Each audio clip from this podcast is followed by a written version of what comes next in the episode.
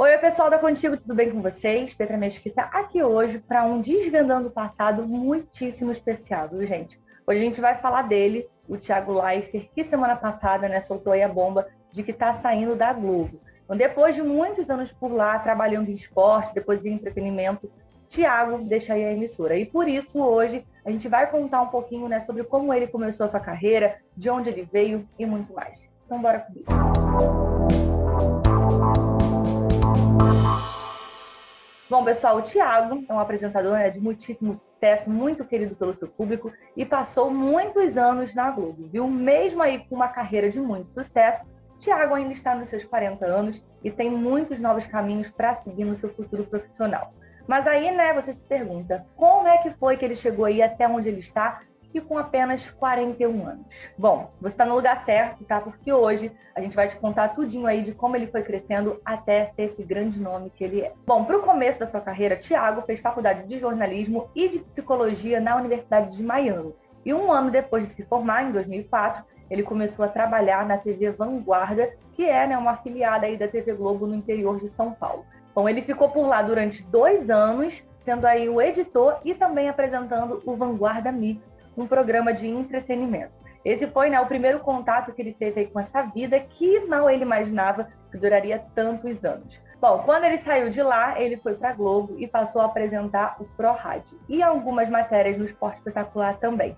E ele foi conquistando né, o seu espaço aí aos poucos, começou também a cobrir jogos brasileiros, depois Jogos Pan-Americanos e até os Jogos Olímpicos de Pequim em 2008. Bom, foi em 2009 que ele deu aí um novo passo né, na sua carreira e realmente começou a mostrar todo o seu potencial. Ele passou a ser o novo editor-chefe e apresentador do Globo Esporte São Paulo e foi quando né, grandes mudanças aí vieram para o mundo do esporte na televisão. Com apenas 29 anos, Thiago mostrou um novo formato para o esporte, abriu mão do teleprompter, que é o que os apresentadores usam para ler o texto já escrito, e começou a fazer um programa mais leve, com mais espontaneidade e com quadros mais divertidos também.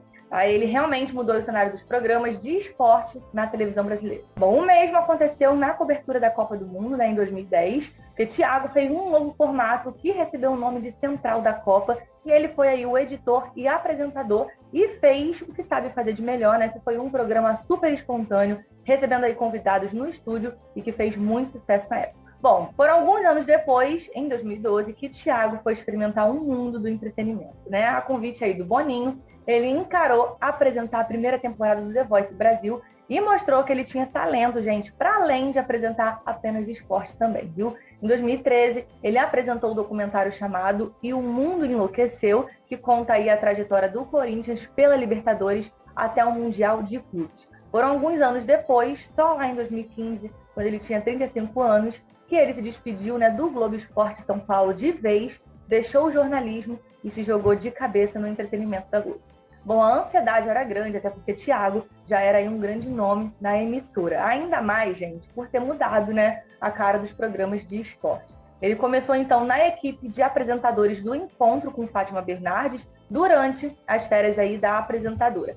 E mais no fim do ano, ele estreou num novo programa chamado É de Casa, que passa aí nas manhãs de sábado, né? E é comandado pelo próprio Boninho. No ano seguinte, em 2016, Thiago encarou mais uma temporada do The Voice, mas agora no Kids, né? Com crianças de 9 a 15 anos. E mostrou mais uma vez que tinha jeito com qualquer público.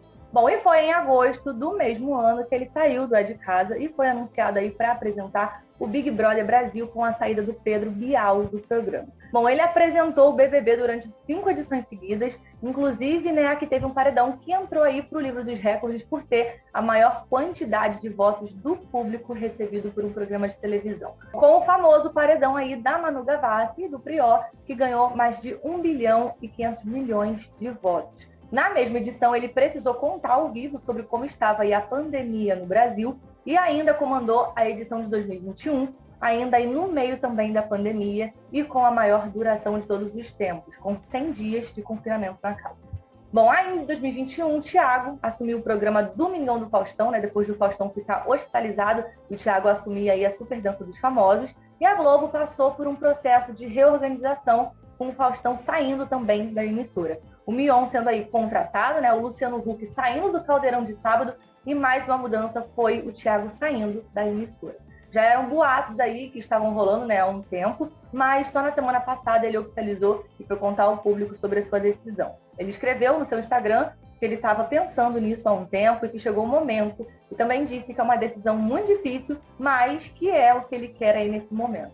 E antes de ir embora, tá, gente? Ele ainda vai apresentar a nova temporada do The Voice, que já está sendo aí gravada. Então, ou seja, ainda vamos ter um tempinho aí para se acostumar com a ideia e se despedir do Thiago Life, não é mesmo? Bom, gente, é isso. Espero que vocês tenham curtido conhecer um pouquinho mais da trajetória desse apresentador incrível que a gente tanto ama. A gente vai ficando por aqui. Um beijo para vocês. A gente se vê em breve e tchau, tchau.